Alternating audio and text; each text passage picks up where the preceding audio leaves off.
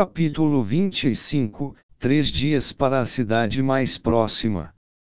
Parte 1 Na manhã seguinte, quando nós três estávamos deixando o vilarejo, avistei Ruim parado perto do portão.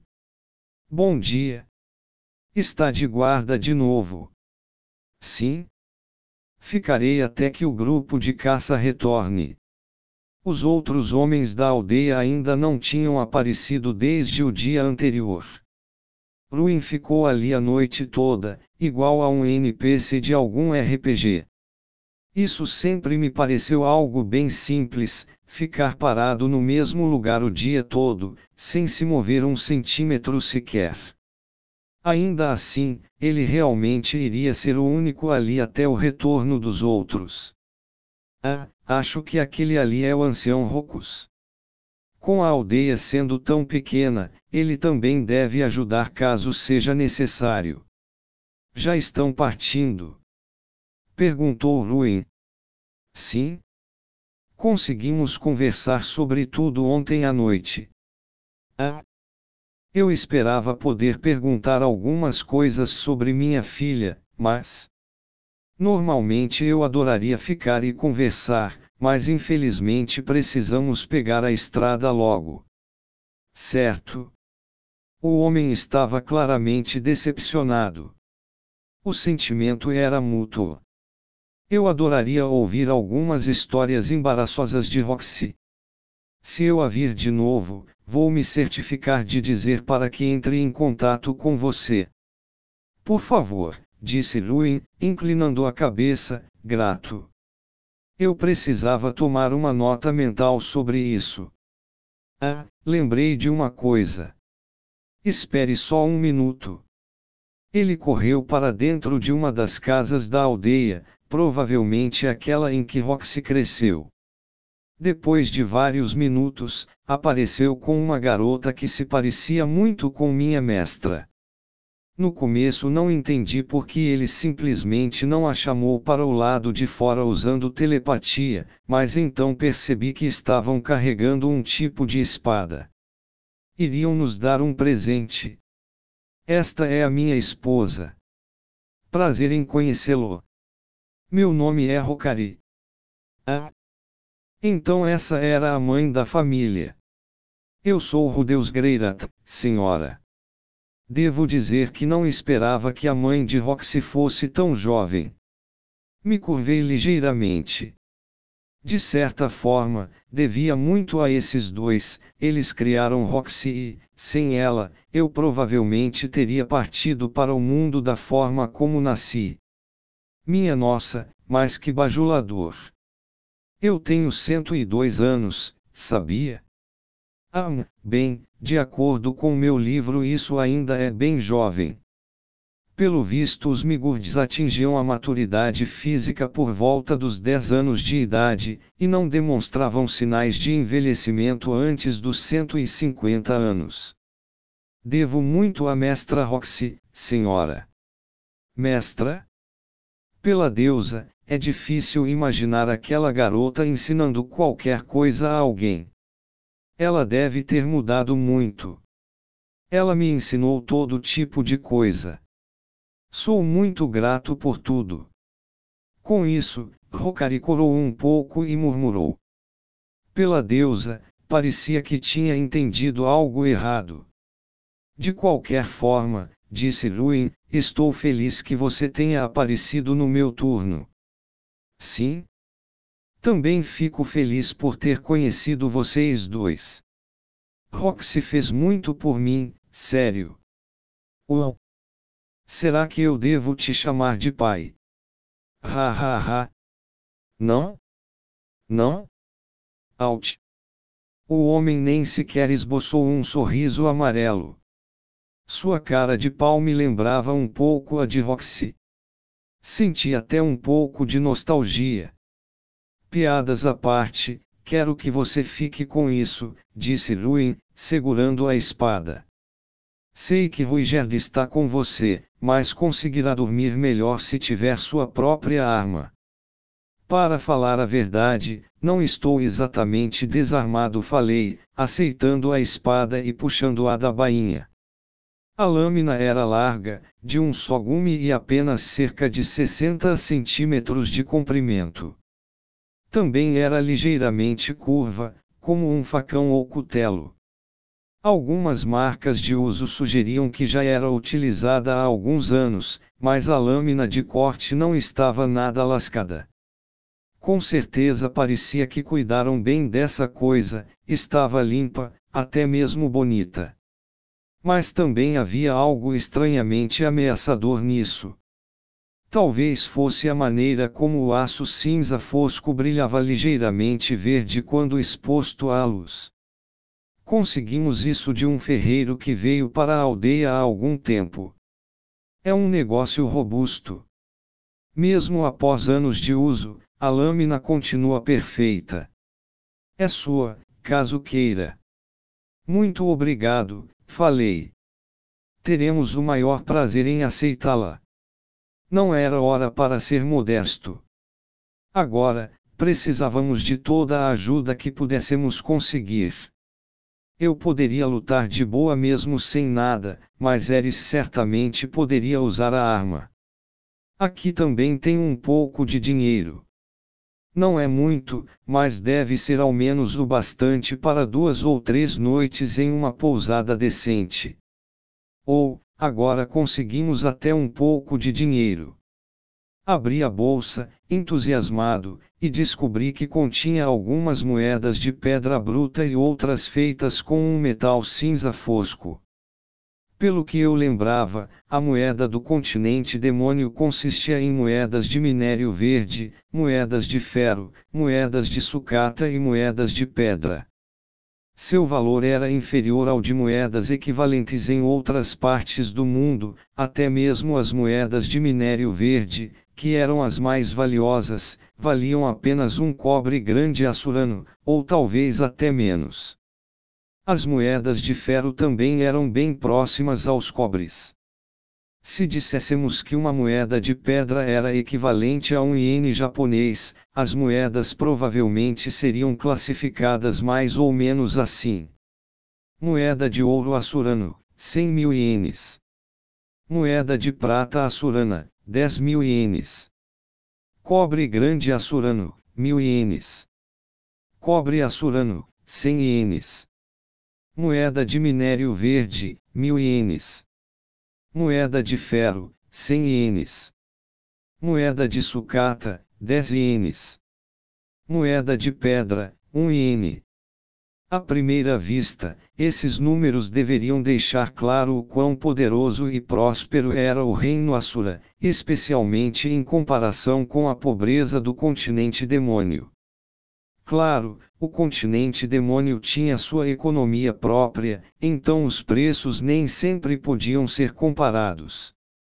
Não era como se todos do lugar estivessem morrendo de fome. Muito obrigado. Eu só queria poder ter conversado um pouco mais sobre Roxy, murmurou Rokari, repetindo as palavras anteriores de Ruin. Eles certamente pareciam preocupados com a filha.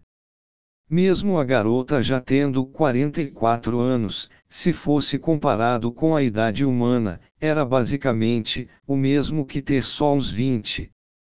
Era bem compreensível. Acho que podemos ficar por mais um dia, caso queiram. Ruin balançou a cabeça. Não se preocupe. Agora sabemos que ela está bem, e é isso que importa. Certo, querida. Sim? Ela infelizmente sempre passou por dificuldades quando estava aqui. Estávamos bastante preocupados. Eu podia entender como seria difícil viver em um vilarejo como este sem aquele poder telepático que todos pareciam ter. No geral, não se escutava nenhum som de conversas no local. Todos provavelmente se comunicavam silenciosamente usando apenas as mentes. Roxy não podia participar dessas conversas, nem mesmo ouvir o que diziam uns aos outros. Não era de se admirar que tenha fugido de casa. Certo, tudo bem então. Espero que voltemos a nos encontrar algum dia. Claro. Mas se isso acontecer, tente não me chamar de pai, entendeu? Ha ha ha. Claro.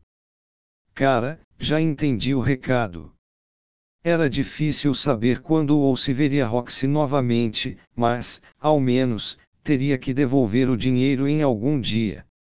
Evidentemente, a cidade mais próxima ficava a uma jornada de três dias de caminhada.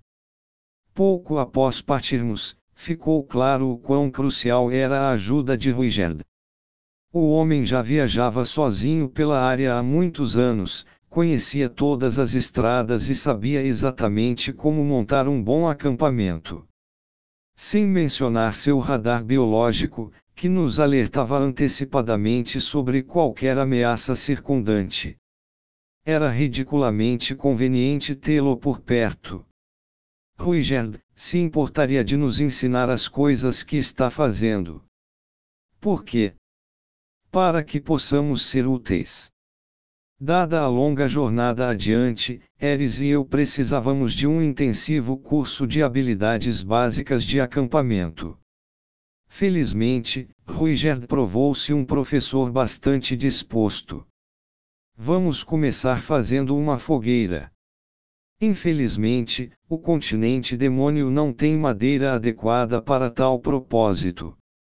O nosso primeiro encontro foi em torno de uma fogueira, então obviamente deveria ser possível, mas. Você usa outra coisa? Perguntei. Sim, podemos queimar algumas partes de um certo monstro. Ah! Sério, esse devia ter sido meu primeiro palpite. Aqui, quase tudo o que precisava para sobreviver parecia ser proveniente da caça de monstros. Felizmente, há um bem perto daqui. Espere um momento, garoto. Ruigerd, espera. O homem já estava se virando, mas conseguia agarrar seu ombro antes que ele começasse a correr. O que foi? Você vai lutar sozinho. Claro. Caçar é o trabalho de guerreiros. Crianças devem ficar em áreas seguras. Certo. Então, pelo visto, ele planejava continuar fazendo as coisas do mesmo jeito para sempre.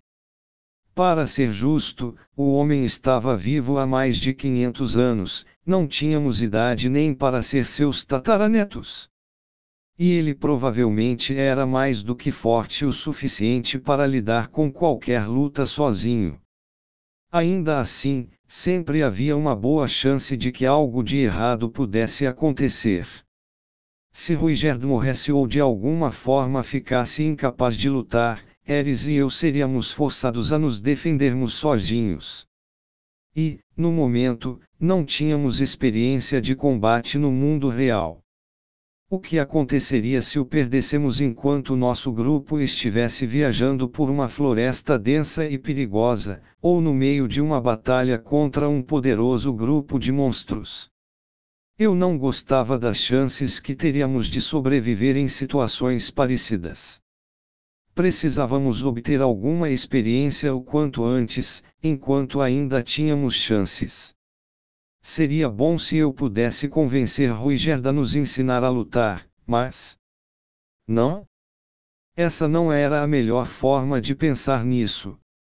Este era um relacionamento de mútuo benefício. Éramos parceiros em pé de igualdade, trabalhando juntos para alcançar nossos objetivos. Todos os três precisávamos descobrir como lutar como um grupo. Certo, mas nós não somos só crianças. Sim, vocês são. O Ruigerd, olha aqui. Eu tinha que ser claro e direto a respeito disso.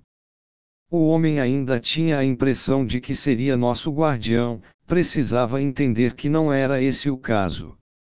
Estamos ajudando você e você está nos ajudando. Nossos objetivos são diferentes, mas vamos lutar juntos. Então, nós três somos guerreiros, certo? Com a expressão mais severa que pude fazer, encarei Ruiger diretamente e esperei por uma resposta. Demorou só uns 10 a 15 segundos para ele tomar uma decisão. Certo. Então vocês são guerreiros. Não posso dizer que o homem parecesse exatamente convencido, mas pelo menos parecia que iria permitir que o acompanhássemos de agora em diante. Isso era o mais importante. Eris, ouviu isso. Você também vai lutar, né? Eris piscou, surpresa, mas conseguiu soltar alguns gaguejos. Clá, claro. E balançou a cabeça vigorosamente. Boa garota. Tudo certo então, Ruigerd, falei, voltando ao meu comportamento usual. Você pode nos levar ao monstro, por favor? Não adiantava mais agir com agressividade. Precisava ser enérgico ao negociar, e isso era tudo. O primeiro inimigo que enfrentamos como um grupo foi um monstro conhecido como Ente de Pedra. Ente, no geral, era um termo usado para monstros parecidos com árvores. Eram plantas comuns que absorverão muita energia mágica e se transformarão em criaturas violentas. Havia uma considerável variedade de monstros específicos que se enquadravam nesta ampla categoria. Primeiro, havia o ente menor, encontrado por todo o mundo. Eles eram como mudas mutantes que tendiam a imitar árvores comuns até que o alvo entrasse em seu alcance. Eram fracos e lentos o bastante para que um adulto comum, sem treinamento real, pudesse fatiá-los sem muita dificuldade. Entretanto, se acontecesse de um ente menor absorver muitos nutrientes de uma fonte férica, localizada em vários lugares da grande floresta, eventualmente amadureceria e se tornaria um ente ancião. O poder mágico altamente concentrado das fontes concedia a esses monstros a capacidade de usar vários feitiços de água. Havia também os entes antigos, que já eram enormes mesmo antes de sofrerem mutação, os entes zumbis, árvores que se transformavam após murcharem, dentre alguns outros. É claro que havia diferenças distintas entre cada uma das variedades, mas seus padrões básicos de comportamento eram bem semelhantes. Fingiam ser árvores normais e atacariam qualquer um que se aproximasse demais. Após algum tempo, produziam sementes que se desenvolveriam e aumentariam sua espécie. Entretanto, o ente de pedra era um caso especial. Na verdade, ele se disfarçava como uma rocha. Qualquer um poderia acabar se perguntando como uma árvore poderia se disfarçar assim.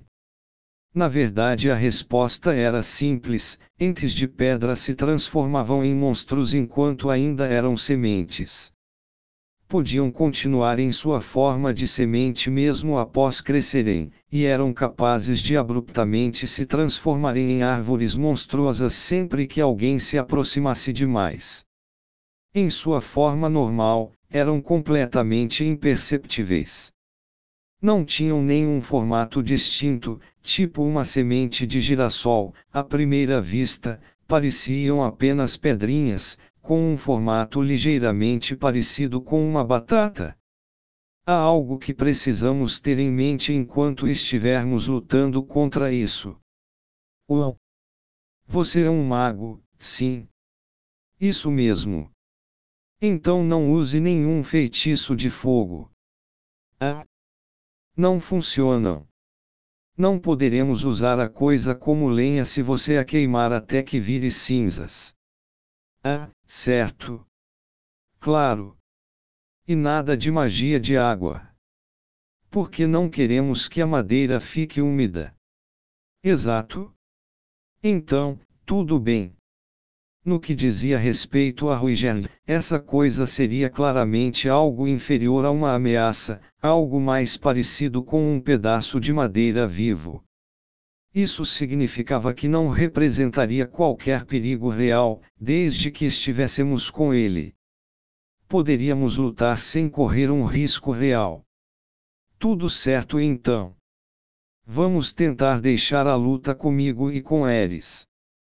Ruigerd, você só precisa intervir para ajudar Eris caso ela esteja em perigo, certo? Pretende me manter na reserva. Só quero ver o quão bem Eris e eu podemos nos controlar em batalhas reais. Depois dessa, vamos observar você em ação e ver o que podemos aprender. Certo? Com isso decidido, nos coloquei em uma formação de batalha simples, Eres na vanguarda, e eu na retaguarda. Parecia a melhor escolha, dadas suas habilidades de luta com espada.